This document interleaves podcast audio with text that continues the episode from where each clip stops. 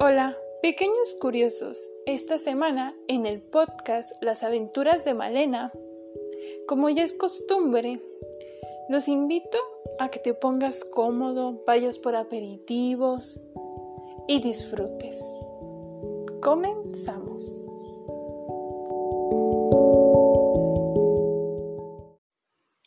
La casa de Arromi.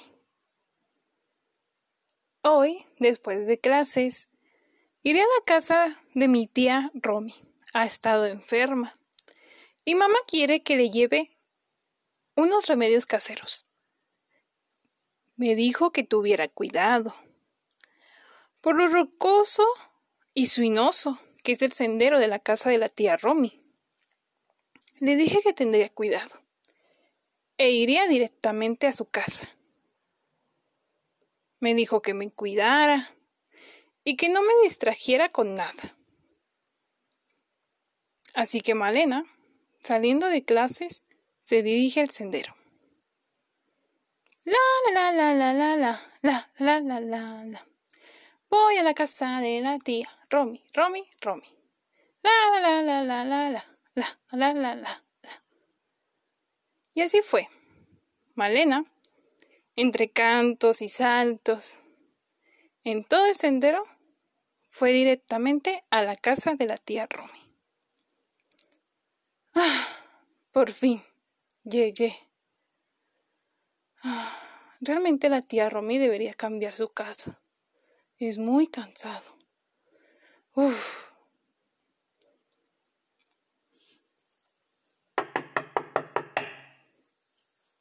Tía Romy. Tía Romy. Vaya. La tía Romy parece que no está en la casa. Tomaré la llave. Mm. Al parecer, no ha hecho limpieza. Está oscuro. Debería abrir las ventanas. Así que Malena se dispuso a abrir las ventanas. Al observar el alrededor de la habitación, se veía que no había hecho limpieza la tía Romy. Y como siempre, los libros estaban desparramados en el suelo. Realmente esa era una característica de su tía Romy. Pero no se veía por ningún lado. Estaba su perro, Mats. Era un perro ya viejo, que casi no se movía. Realmente ese perro estaba ciego. Pero no encontraba a su tía por ningún lado. Tía, tía Romy. ¿dónde estará otra vez? Así que Malena recordó que a su tía Romy le gustaba estar en el sótano, donde daba clases. Así que bajó.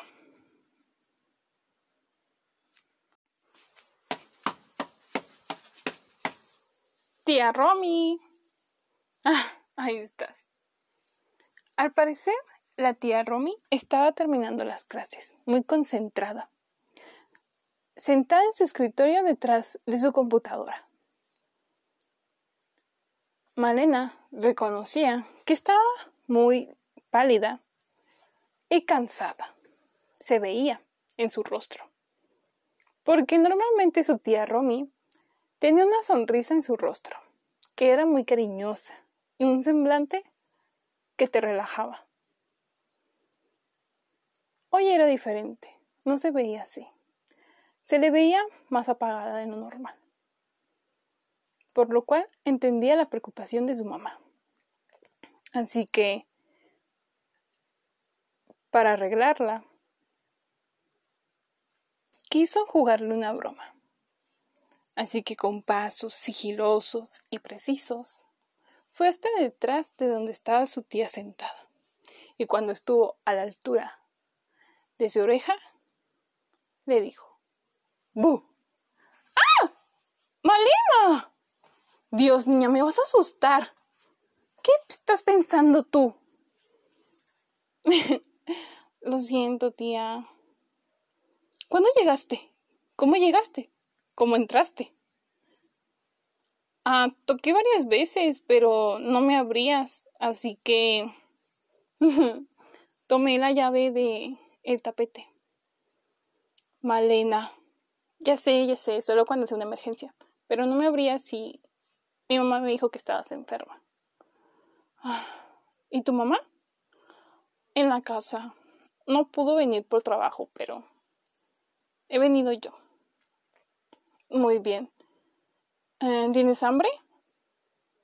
Sí, mucha. Muy bien, vamos a comer. Ven, vamos para arriba.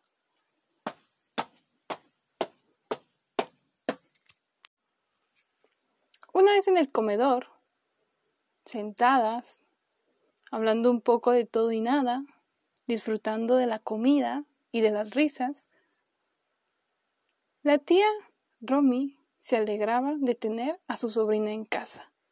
Realmente ya había crecido y se veía ya más una señorita que una niña. Así que realmente extrañaba su juventud. Dime, Romy, ¿cómo ha estado tu mamá? Ha estado bien, tía.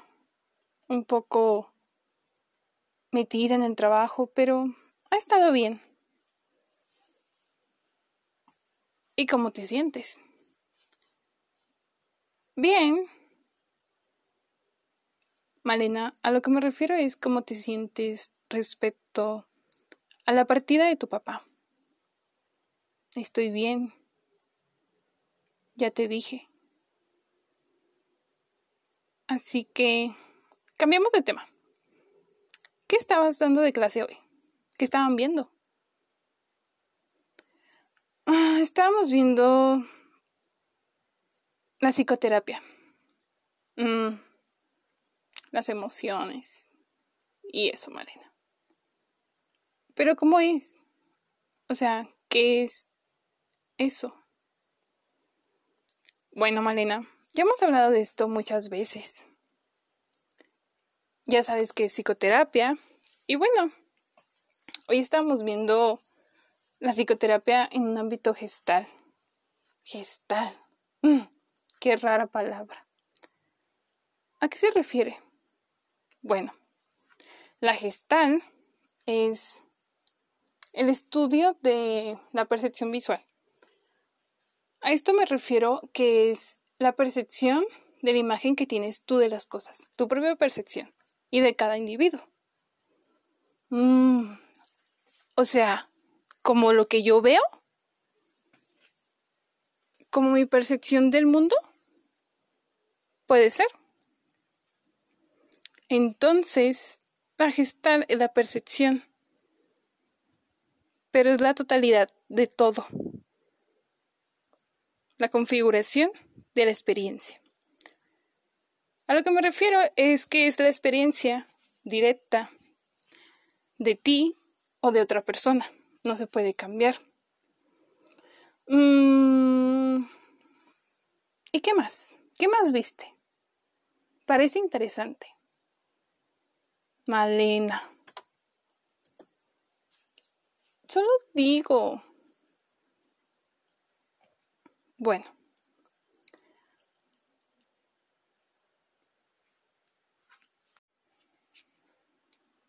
Entonces, se podría decir que la gestal tiene una historia, ¿no? Exactamente, Malena. Todo tiene un origen. Y entonces me podrías contar esa historia? Ah, ándale, sí. Por favor. Malena, estoy cansada. Ándale, te prometo que no te voy a interrumpir mucho y no voy a ser curiosa. Malena. Ándale, sí. Te prometo que voy a ser una niña buena. Muy bien. Si quieres. Muy bien. Como una luz más. Sí. No te emociones mucho, Malena. bueno. Como te decía, pues cada cosa tiene un origen y la psicoterapia gestal empezó en una escuela de Austria. Y esta escuela creció con el tiempo. El trabajo de la fenomenología, en la psicología, pero eso también pues tuvo oposiciones, no todos lo aceptaron. Así que el estructuralismo fue uno de ellos, y pues también por el análisis, consciente de los elementos y de exclusión de valores. Y, y pues a las personas benevolentes también se excluyó de lo que era la conciencia. Mientras que las personas benevolentes objetaban lo que era el estructuralismo, como resultado ¿Qué crees que surgió? ¿Qué surgió, tía? Bueno, que surgiera una subjetividad de los trabajos del psicólogo gestal. Opinaban que estudiar algo tan complejo como la conducta humana, analizándola de una forma de elementos, pues realmente no era la manera más correcta. Entonces, les chocaba un poco lo que era el carácter otamístico, o sea, la psicología antigua, porque fue la objeción principal de lo que era la psicología gestal, o sea, decían que no se podía basar en algo en el cual fue la objeción principal para que se originara. Entonces, al principio, la gran fuente de sus estudios se basó en las investigaciones, como te dije, de la percepción de nosotros mismos. Y luego se extendió pues a otros campos, como lo conocemos, que es el aprendizaje, la conducta social y el pensamiento. ¿Todo eso viene desde ahí? Sí, Malena, todo eso viene desde ahí. Mm, mucho tiempo. Pon atención, Malena. Lo siento, tía. Entonces, ¿cómo crees que nació la psicología gestal? Bueno, tuvo algunos autores, como Weidner, Kohler y Coca. ¡Wow! ¡Qué raros nombres! Malena. Perdón, tía. Sigue y sus experimentos sobre la percepción del movimiento. Y sus alumnos idearon el fenómeno phi. ¿Y qué consistía el phi? Bueno, consistía en presentar visualmente dos focos en serie. ¿Dos focos? Sí. Algo distantes entre sí y al darse un estímulo los hace aparecer como si estuvieran en movimiento. ¿Como magia? ¿Como cuando juegas con una baraja? Exacto. La percepción visual es como la magia. Tomando en cuenta lo que te he dicho, ¿cómo crees que sería el orden en que aparecerías? ¿Cómo lo clasificarías? ¿Qué orden tomarías? Mm, no sé. ¿Y si me equivoco? No pasa nada, Malena. Inténtalo. Mm, bueno. Podría ser la teoría freudiana, psicoanalítica. Podría, ¿no? Muy bien, Malena. Veo que me estás poniendo atención. ¿Y cuál crees que sería la segunda teoría? Mm, bueno. ¿La humanista? No, Malena. La segunda teoría sería la conductista, que es la positivista, que es de segunda fuerza. Y la tercera teoría sería exactamente como me dijiste, la humanista o existencial, que sería la tercera fuerza. Entonces, esto último. ¿Recuerdas, Malena, que hablábamos del equilibrio? Bueno, esto tiene su propio concepto.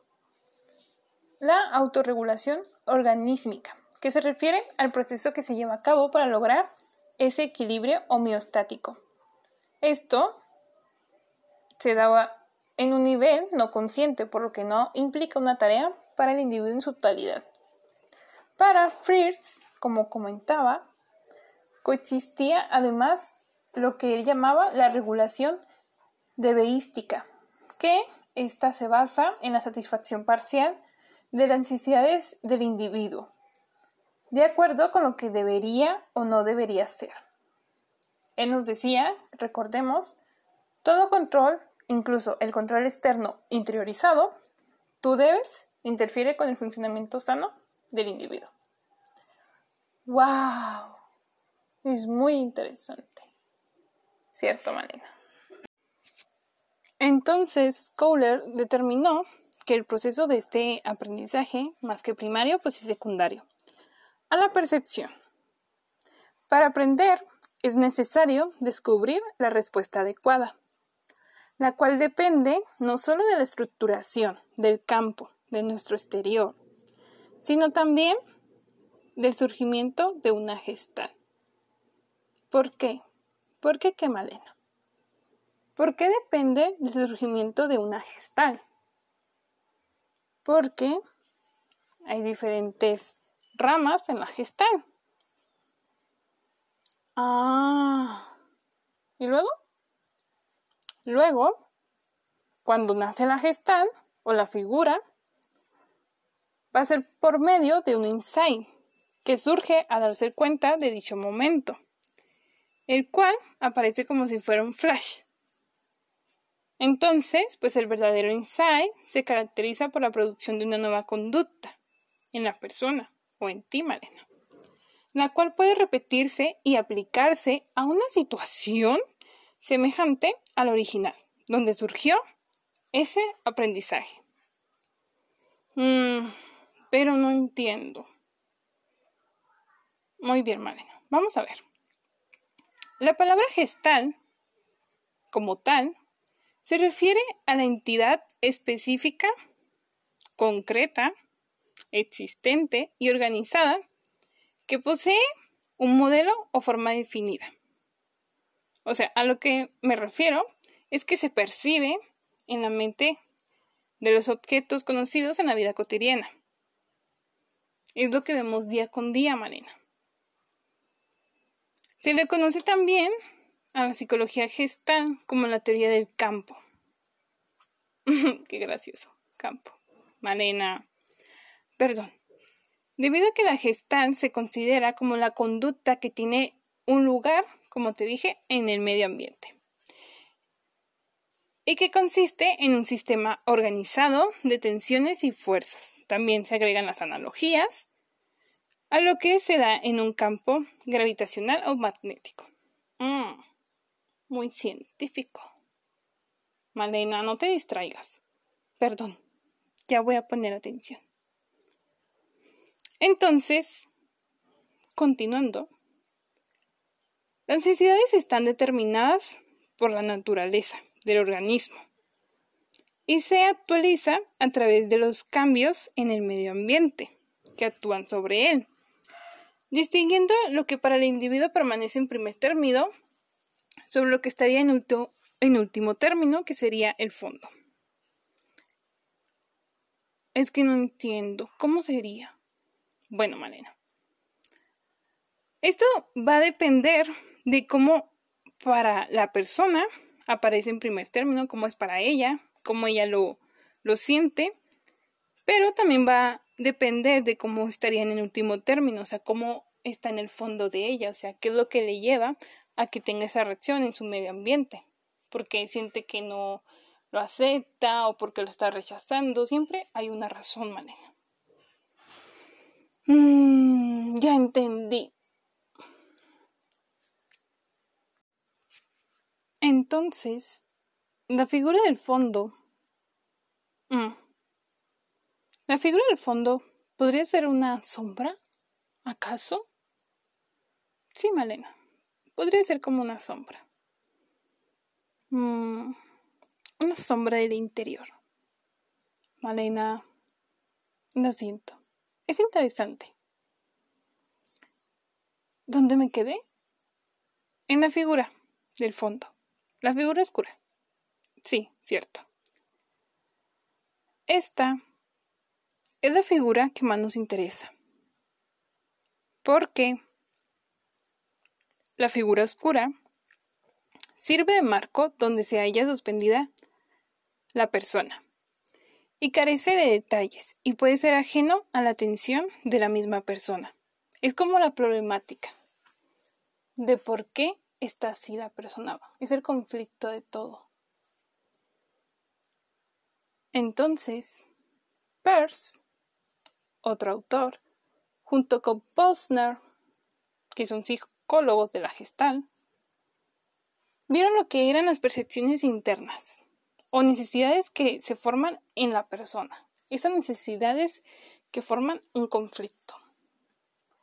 Para Peirce y Laura Peirce, que fueron fundadores de la terapia gestal, cada uno lo hizo de una manera única. Mientras que por la parte de Laura era muy importante el ritmo, para Fierce era la armonía de opuestos. Exactamente, Malena. Son muy opuestos. Ellos utilizan la palabra destructuración y reestructuración para sus fuerzas kinestésicas, con las cuales se crece evitando la palabra destrucción. ¿Pero a qué se refieren con estos términos, tía Romy?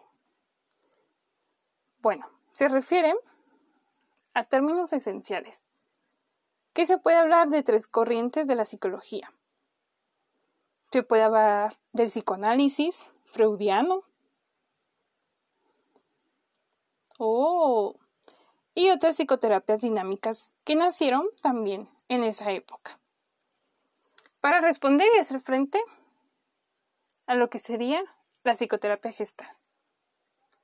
Más adelante, en el siglo XX, la tecnología reemplazó al hombre por las máquinas, lo que generó la edad de la ansiedad.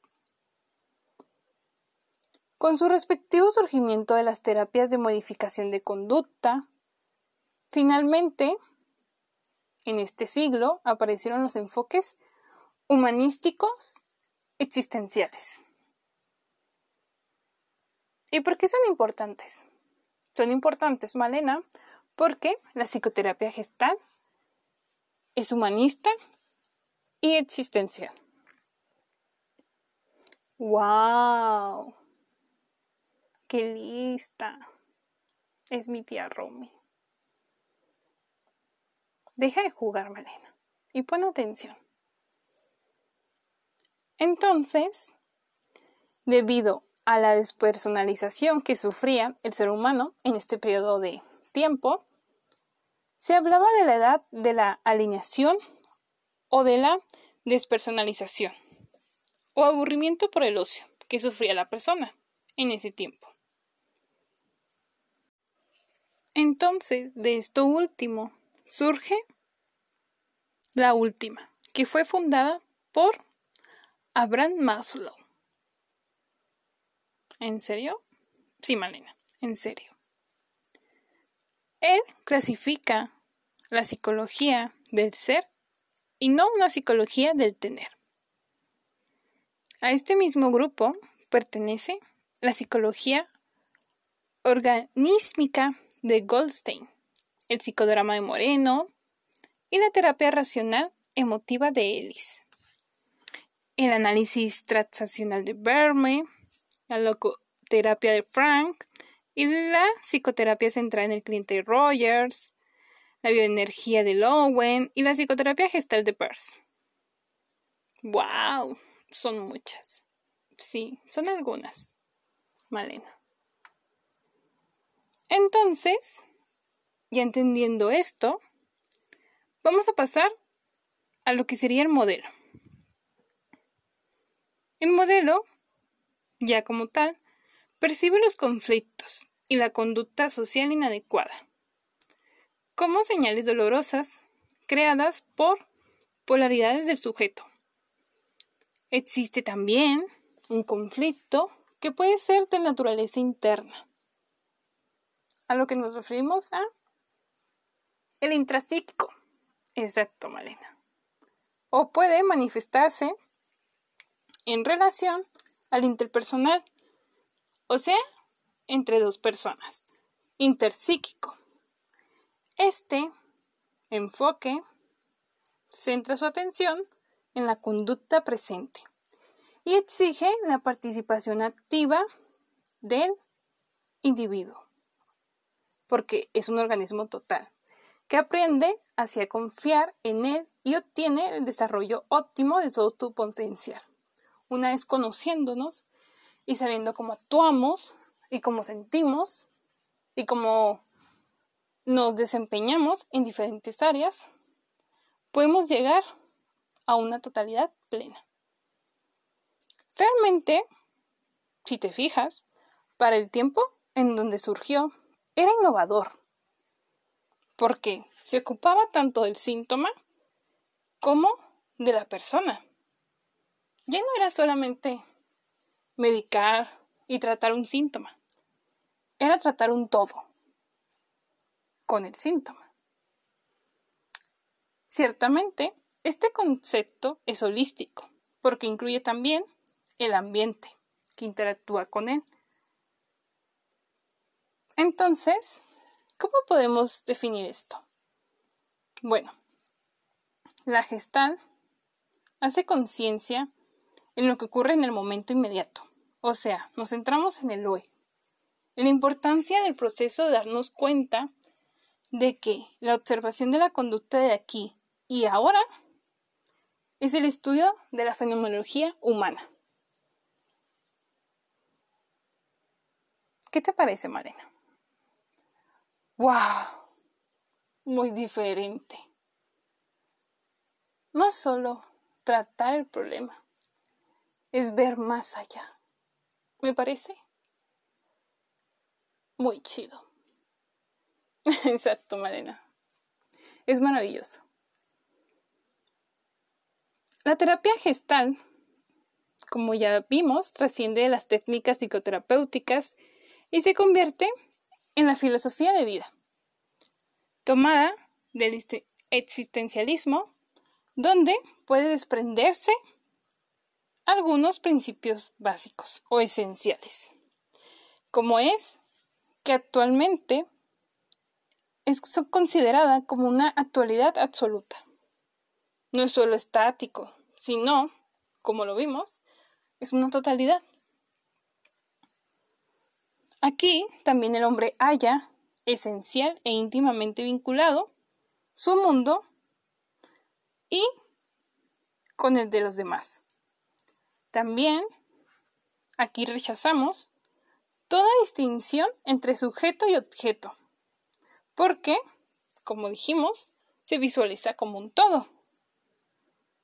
Y no da importancia tampoco el aspecto intelectual dentro del campo de la filosofía.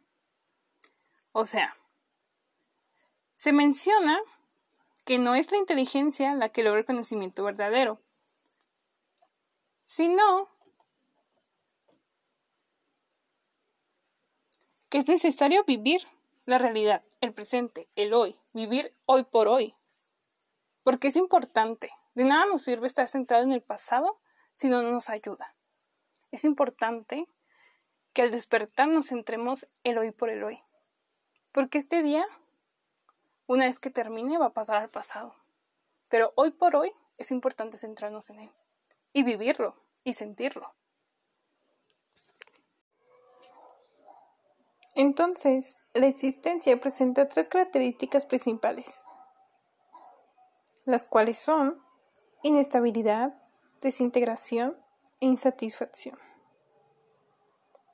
Como dice, todo el universo está compuesto de polaridades. Lo mismo se explica en la existencia. la atención y el darse cuenta es el aquí y el ahora. ¿En serio? Sí, Malena, aquí y el ahora. Se refiere al presente. La angustia y la ansiedad surgen cuando se pasa del ahora al futuro. El darse cuenta se caracteriza con el contacto, el sentir la excitación y la formación de una gestal. El equilibrio no es el punto medio estático. Se trata de ir y venir y que sea dinámico. Permitir que fluyan naturalmente las cosas. ¿Y qué más hay, tía? Están las capas o estratos de la neurosis, que para vivir plenamente, el individuo neurótico tiene que romper las capas que se han construido por encima de él mismo. En este tema hay dos personalidades. En cuanto a la manera de ser, el lugar común o las señales que dé se refiere al intercambio de las formalidades, como el, cómo se exprese, que sus palabras tengan un contenido afectivo con el fin de no establecer un contacto real con su entorno, o la representación de un papel, o un como sí, que esto conduce de tal manera que la persona no asume verdaderamente pues, lo que está sintiendo en el hoy. En cuanto a lo existencial, se dice que llegamos a un callejón sin salida o un estado fóbico en donde se encuentran los roles de opresor y oprimido. También existe lo que son las resistencias, que es ser lo que es realmente. También se encuentra pues este sentimiento de pánico, de estar perdido y no saber qué hacer. O la implosión Aquí se da el temor a la nada y a la muerte de los sentimientos, que están contraídos. Pero ¿cómo es esto, tía Romy? Bueno, todavía nos falta la explosión. Aquí es cuando se resuelve el conflicto entre las fuerzas opuestas de la misma magnitud por ese sentimiento espontáneo. Se distingue en cuatro tipos esenciales de explosión. Está el estallido de ira, alegría, aflicción y orgasmo. Cuando se logra lo anterior, se llega a este sentimiento de confianza, donde se afirma la creatividad y el individuo empieza a ser auténtico. Esto se le conoce como vida. Ahora, si bien nos olvidemos del contacto, que se toma en cuenta como un arce sensorial, acunado a una conducta motora. El concepto más importante dentro de este apartado se le llama límite o frontera de contacto. ¿Y cómo es, tía? Es aquello que enmarca lo que ocurre entre el individuo y su ambiente, como ya te había comentado. Entonces, podemos decir que el contacto es básicamente darse cuenta de que una conducta hacia lo nuevo y asimilable. Lo que permanece siempre igual es indiferente para el individuo, con lo que se concluye que el contacto es creativo y dinámico. Así debería ser. Y luego seguimos con la figura y el fondo. Como el fondo oscuro, exacto, como el fondo oscuro, Malena. Esta figura o fondo es, como habíamos dicho, el foco de atención, aquella problemática que ocupa un lugar predominante en la persona y en su, y en su necesidad de resolución.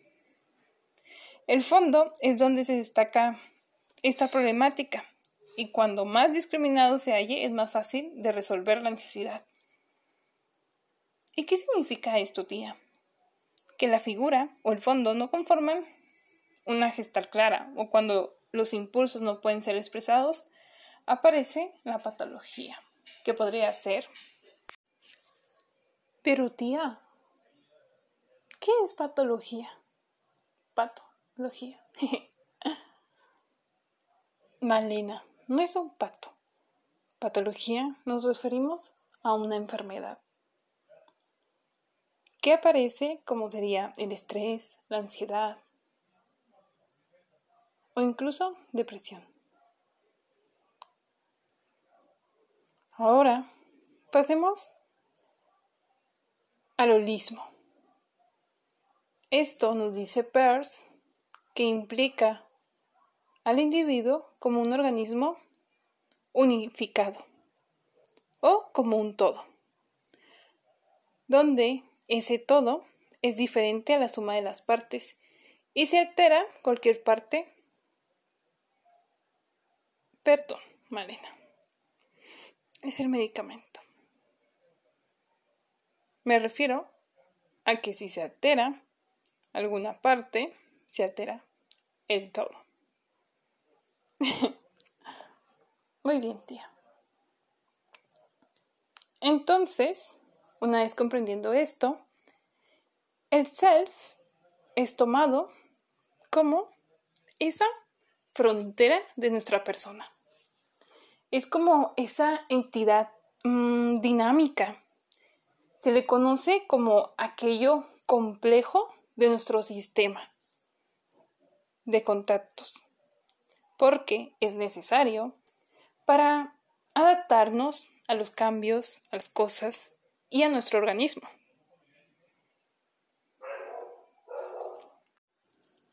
¿Recuerdas, Malena, que ahorita te comenté sobre el opresor y el oprimido? Ah, sí. ¿Cómo es eso? Bueno, estos opuestos sirven innumerables veces porque tienen papeles específicos. Los roles básicos son tú debes y no puedo. Y de esto surge el vacío, que es la oposición al darse cuenta. Comprendiendo esto, vamos a ver algunas técnicas que se usan en la psicoterapia para adaptarlo y combinarlo y utilizarlo pero Peirce, al crear estas técnicas, retomó lo mejor de otras corrientes, como ya vimos. ¿Recuerdas? Sí, tía, recuerdo. Más o menos. Y así convertir lo que es la gestal en una terapia integrativa. Vamos a volver a Freud porque aquí se utilizó la asociación libre, con la idea de apoyar al darse cuenta a través de cambiar la atención de la persona, como contigo, Malena.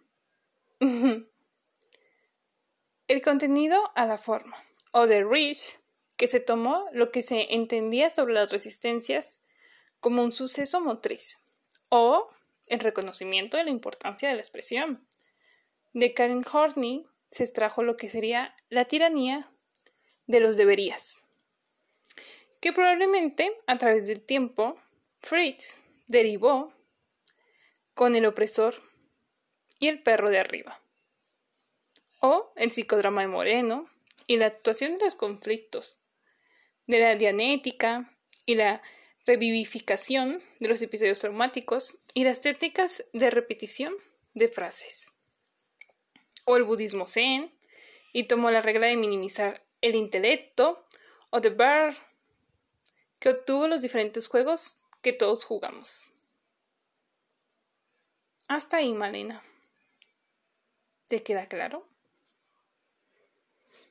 Mm, sí, tía. Está siendo muy claro. Continúa. Sigue, sigue.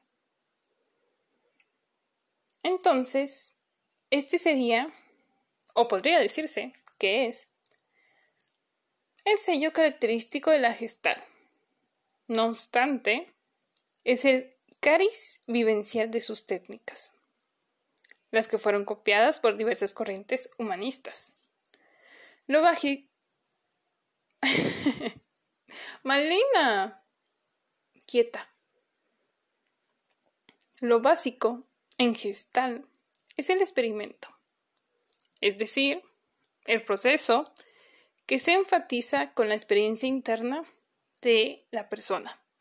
Esto facilita el modificar la conducta de la persona en el aquí y el ahora, que es el presente, tía Romy. Exacto, el presente de la sesión terapéutica, que es de manera sistemática y nutriente.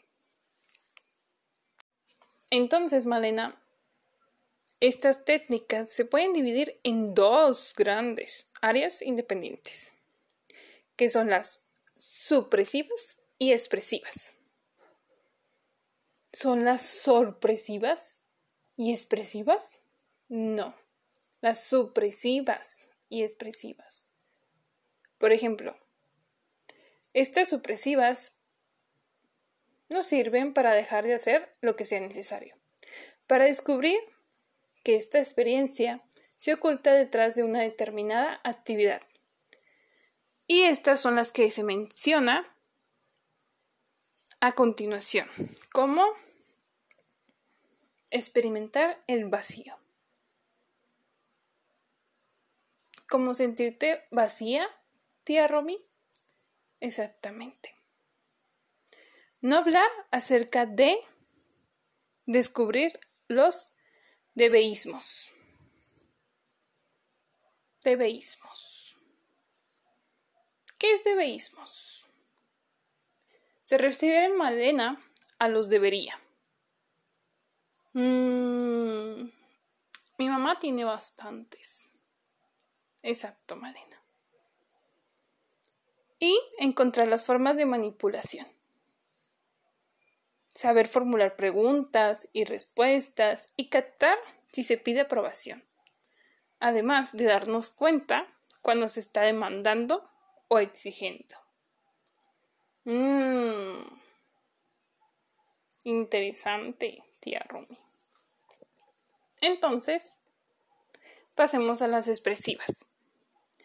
Que estas reúnen la energía suficiente para hacer frente al contenido de darse cuenta del paciente, ya sea intensificando la atención o exagerando la acción, deliberadamente.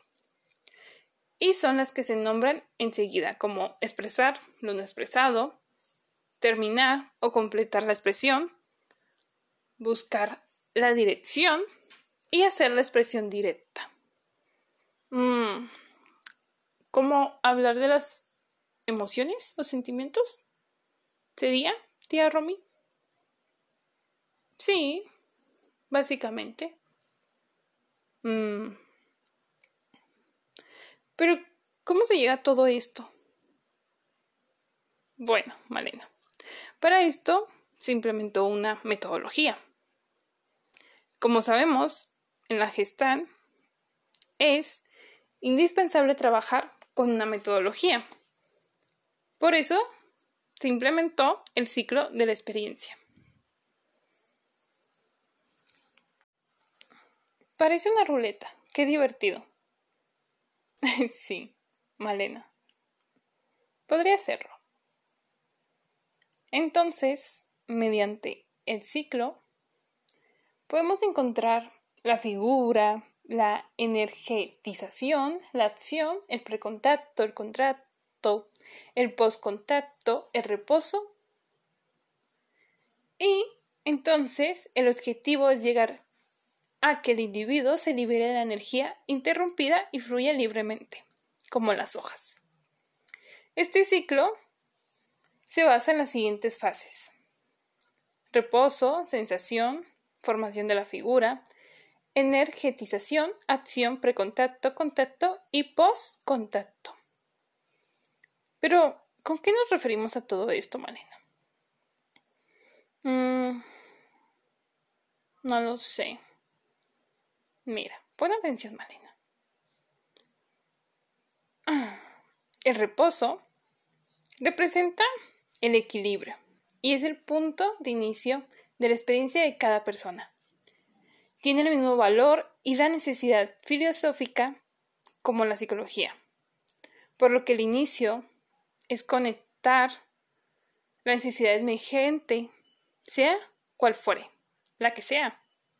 Después vamos a pasar a la sensación, que ésta determina e identificar la zona interna de la persona al sentir. Físicamente, si hay una tensión, algo que no se conoce, es importante encontrarlo. Después, vamos a la formación de la figura. Esta es como una fase, donde el individuo diferencia lo que le pertenece y necesita satisfacer. Aquí ya se hace consciente de la sensación y se establece el contacto con la zona de fantasía o intermedia. Después bajamos a la energetización, que es donde se reúne la energía indispensable para llevar a cabo la necesidad de demanda. La energía hacia la acción. Mm. Y la acción tía es cuando entonces se podría decir que es cuando el objeto del individuo se puede relacionar para localizar la fuente de satisfacción y se dirige hacia ella. O sea, es cuando la persona lo identifica o no, tía. Exactamente. Es cuando la persona lo identifica. Entonces, se llega al precontacto, que es cuando se identifica el objeto relacional para contraatacar. El organismo localiza la fuente de satisfacción y se dirige a ella, directamente, como una flecha. El contacto es donde se establece el contacto pleno, el satisfactor y se experimenta la unión con el mismo. El organismo experimenta placer ante la necesidad de ser satisfecho. Entonces, no comprendo, tía. ¿Cómo sería el postcontacto entonces? Este sería donde se comienza la desenergización hacia el reposo junto con los procesos de asimilación y alineación. Todo esto dentro del continuo de la conciencia. Es cuando ya no tiene tanta energía y entonces empieza a tener en cuenta, a hacer conciencia de tu foco. ¿Qué pasa con tu foco? ¿Cómo está tu foco? ¿Para qué quieres tener ese foco?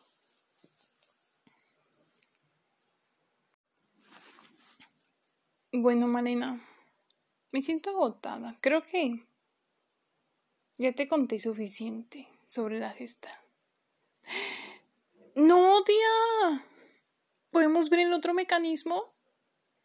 Es que es muy interesante. ¿Realmente, Malena? ¿Te interesa tanto el mecanismo? Sí, totalmente. Lo necesito. Huerquilla. Bueno, en gestal, como ya lo vimos, Malena, se toman en cuenta ocho bloqueos que serían desensibilización, proyección, introyección, retroflexión, deflexión, confluencia, fijación y retención. ¿Y cuáles serían, tía? A eso vamos, Malena. La desensibilización es la negación del contacto sensorial entre el individuo y la necesidad emergente.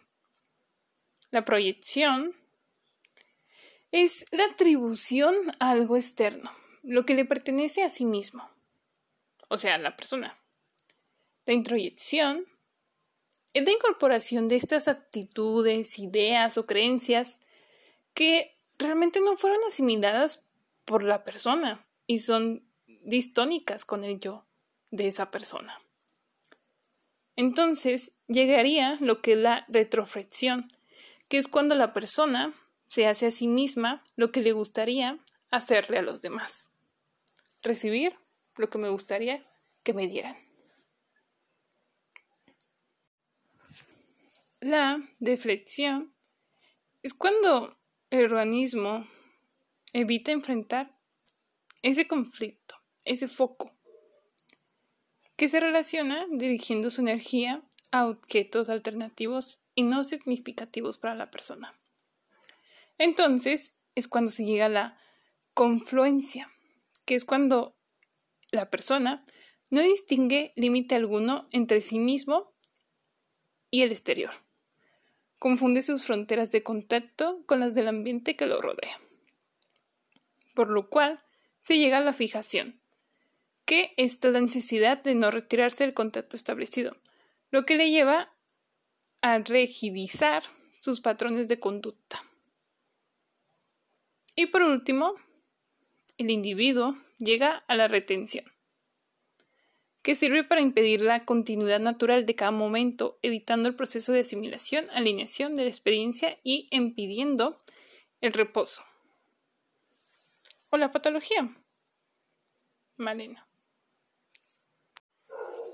Entonces, llegamos a las estrategias que se podrían utilizar, como la silla vacía, manejo de probabilidades, fantasías guiadas, sensibilización, descarga de objetos neutros, cambio de roles, confrontación, anclaje, manejo de riflanes y metáforas.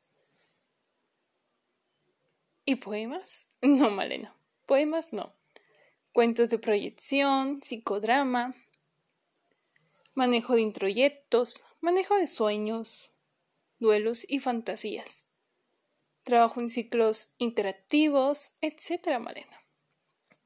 Cabe mencionar que para el manejo de estas estrategias se requiere el entrenamiento de un profesional, no cualquiera Malena. Muy bien, tío.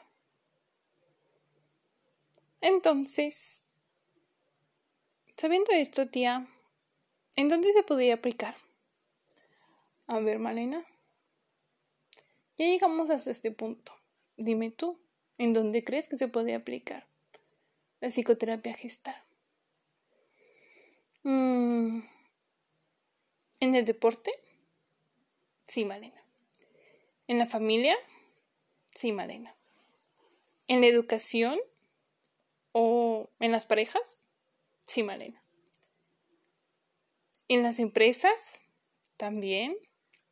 Mm, ¿En reclusorios? ¿O cárceles? También. Mm, ¿Enfermedades? También. Mm, ¿Adicciones? También. También puede ser el abuso sexual, las violaciones. Ya sé, la niñez. Sí, adolescencia, mm, adultez, exacto, Malena, y senitud. Todo esto se debe a que se inserta en una filosofía de vida humanista o existencial, y sus técnicas son eminentemente presenciales para vivirlas en el hoy. Entonces, me dejes descansar, Malena. en los últimos congresos de la terapia gestal se vislumbró un aumento creciente en unir lo que sería la parte científica con la creativa. La magia, exacto. La creativa dio un resultado interesante, que fue un balance, cuando los conceptos teóricos se aplicaron a la vida diaria se dejó de ser una terapia únicamente de confrontación, para ir convirtiéndose poco a poco en una filosofía de la vida, al pasar de un trabajo con el yo a una tarea de integración total en él sí mismo. Entonces, Malena, ¿qué te pareció mi clase? Me encantó, tía Romy. Muy bien. Entonces, es hora de descansar, tanto tú como yo. Descansemos, tía Romy. Así que la tía Romy y Malena se dispusieron a prender la chimenea. Parece que el clima había cambiado y estaba lloviendo. Hacía frío y se hicieron los aperitivos. Así que en la leña